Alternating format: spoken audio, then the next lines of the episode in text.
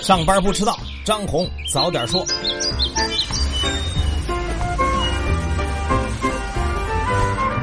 各位听友早，今天是一月二十九号星期二，欢迎收听今天的张红早点说。上来呢还是说大事保险资金要来救市了。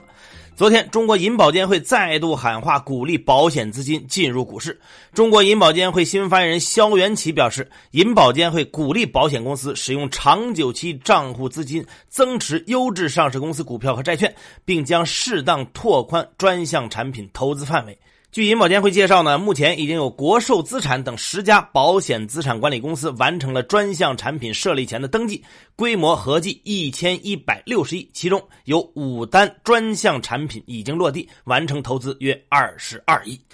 曾经呢，这保险资金被骂作是股市的强盗和害人精，其实呢，话糙理不糙，现在变成了座上客，依稀有了点一五年的味道，各位小心。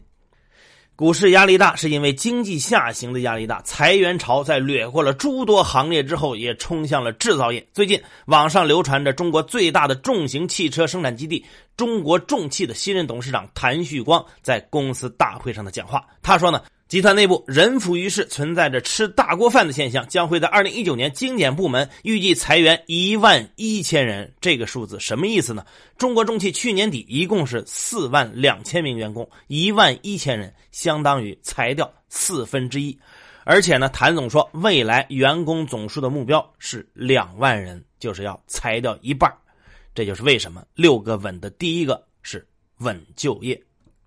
当然，制造业呢也不是全都不景气。中国铁路建设投资这块呢就风生水起。据外媒《日本经济新闻》报道说，中国已经确定将2019年的铁路建设投资提高到8500亿，开创了历史最高的纪录。目前呢，我国高铁成绩单确实十分绚丽。截止到去年底，已经开通运营的高速铁路将近三万公里。但是，这份绚丽的成绩单背后也隐藏着巨大的隐患。虽然中铁总的客运收入在去年可能会达到三千四百亿，但截止到去年九月，中铁总的负债却已经高达五点二八万亿。财新专栏作家赵坚发文提醒说，如果继续进行大规模的高铁建设，将会给中铁总和地方政府造成更加巨大的债务负担，进而成为撞击中国经济的灰犀牛。而且，一些人乐于夸耀中国高铁运营里程世界第一，但却对高铁债务世界第一的金融风险视而不见。没办法，见得越多，看起来越刺激经济。估计解决的办法会是辟谣。最近的省级的两会正在密集的召开，其中广东省正值会期，也发生了一些新的变化。今年的广东政协首次在两会议程中推出委员通道，十二名政协委员站在麦克风前面，分批次向媒体介绍其关注的民生话题，并接受记者提问。这个新推出的委员通道也取代了此前已经举办十二年的抢麦大会。广东省政协方面表示，这是为了对标全国两会议程的设置，对省两会议程进行了调整。这也代表着广东省政协在二零零七年首创的集席发言制度从此落幕。所谓的集席发言制度呢，就是委员们主动在政协全体会议上自由表达。有关人士曾经回忆说，随着集席发言制度的实施呢，委员们越来越看重这一环节，发言逐渐踊跃。到了二零一一年的时候，要想获得发言机会，就必须抢那个麦克风了。这就是。抢麦大会的由来，在抢麦大会的带动之下，广东省政协委员越来越敢说，也成为过去每年各省两会发言最自由的地方。哎，美好的回忆啊！还是广东的事因为卷入了深圳市原市委副书记李华南涉嫌的贪腐案，和他名字有一字之差的卓越集团董事局主席李华也被有关部门带走协助调查。李华呢，曾经在深圳团市委任职，此后呢下海经商，在一九九六年创办了主营房地产的卓越集团，在深圳以旧城改造闻名。去年十月，李华家族曾经以三百五十亿元的财富位居二零一八年胡润百富榜的第七十一位。由于曾经在体制内工作，李华在政商两界都拥有广泛的人脉。比如说，他和京东董事会主席刘强东就是明尼苏达大学工商管理博士项目的同学。这个博士项目大家很熟了。据路透社报道呢，在去年八月底，刘强东涉嫌在美国性侵以后呢，他的私人助理还曾经向李华求助，希望李华来出面和受害人沟通，帮帮助达成和解。深圳市原市委副书记李华南曾经因为帮助某开发商拿地而被常年举报，现在李华协助调查的消息流传出来以后，深圳房地产业内也普遍猜测，举报中所提到的那个开发商可能就是卓越集团。这事儿还没完。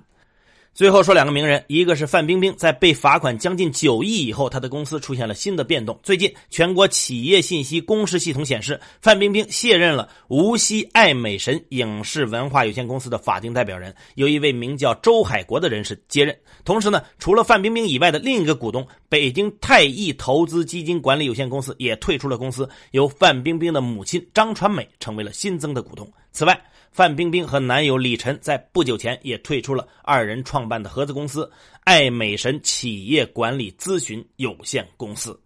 第二个名人呢是国外的全球最大的连锁咖啡品牌星巴克的创始人霍华德·舒尔茨，他昨天表示正在慎重的考虑以独立候选人的身份竞选美国总统的可能性。身价三十三亿美元的舒尔茨今年六十五岁，他在去年六月宣布正式退休以后，就一直传着可能竞选总统的消息。不过他并没有正式表态，这次呢是在挑战特朗普的民主党参选人开始浮上台面的时候，公布了自己的计划。但这一动向也让许多民主党人感到不满。《纽约时报》分析认为，舒尔茨一旦参选，能有多大斩获，将取决于民主党最后是谁脱颖而出。而如果一些立场相对中间派的民主党人，比如前副总统拜登获得提名的话，舒尔茨的空间将被压缩。但舒尔茨自己认为，如果民主党最终选出了一个带有极左翼色彩的候选人，自己就会有机会。祝愿星爷能成。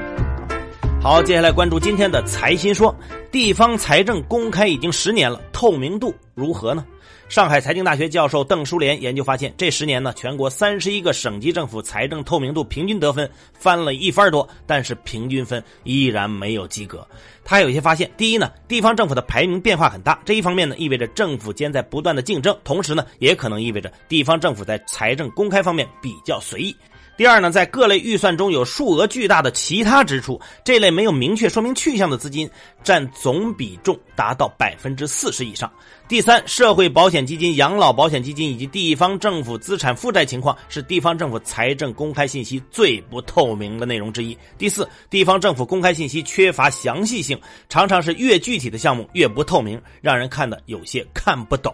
他建议呢，建立政府内部统一的预算管理机构，消除预算管理中的碎片化，使财政透明度进一步提高。如何才能填平公有制和非公有制的经济鸿沟呢？中国财政科学研究院院长刘尚希给出的答案是：只有完善产权制度，才能真正解决公有制经济和非公有制经济之间存在的鸿沟。刘尚希研究发现，在过去的四十年，国企所有权和经营权从不分开到分开，非公有制经济从被禁止到放开到鼓励再到全面支持，这两方面通过产权激励实现了大的发展。这意味着产权比所有权更。更能促进生产力的发展，成为经济发展的内在动力。社会主义市场经济理论与实践就应当从以所有权为中心转向以产权为中心，让产权走上前台，让所有权引向后台。我们现有产权制度呢并不完善，只有进一步加快产权制度改革，把公有制经济和非公有制经济在产权基础上真正融合起来，才能形成经济发展的新动能。产权制度改革是艰难的，需要以清晰的理论做指导，更要设计协调好改革的方案，从而保证在实践中真正的加以落实。减税的规模到底有多大？效果又如何呢？瑞银亚洲经济研究主管汪涛团队根据财政部公布的数据估算，二零一八年当年生效的实际减税规模约为九千亿元，相当于 GDP 的百分之一。预计二零一九年整体的减税规模可能会超过一点六万亿。王涛分析，由于乘数效应较小，减税措施对 GDP 增长的短期影响可能比较有限。从长期来看呢，大规模的减税降费，特别是永久性的下调税率，可能减轻企业负担，提振市场情绪和企业信心，并支持企业扩大业务规模和资本开支。不过，在经济增长放缓的情况下，企业减税的乘数效应比较有限，因此。短期内，广义财政政策主要通过推动基建投资反弹来稳定经济增长。前面说了高铁呀，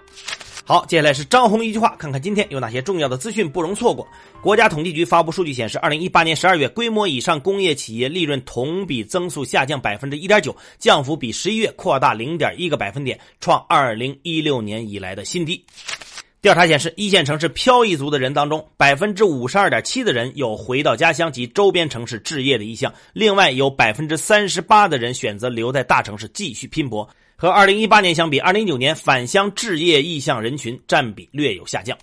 中国信用评级市场对外开放迈出实质性步伐，国际三大评级机构之一的标普成为第一家获批在中国境内开展评级业务的外资评级机构。三部门调整高频快开彩票游戏和竞猜彩票游戏规则，要求自二零一九年二月十一日起，高频快开游戏每期销售时间短于二十分钟的，一律调整为二十分钟，取消提取百分之一的调节基金，相应提高其彩票公益金提取比例一个百分点。北京金融控股集团有限公司在加紧人员招聘的同时，将于近期建立北京小微企业金融综合服务平台。综合服务平台涉及四个方面：一是金融大数据平台，二是统筹牌照打造综合金融服务，三是建立风险缓释，四是完善小微金融不良资产退出机制。国家能源局表示，将尽快出台光伏补贴项目具体政策。商务部公示中央储备冻猪肉备选惩处企业，顺鑫农业、双汇食品、华统股份、龙大肉食等等多家上市公司旗下共五十家公司入选。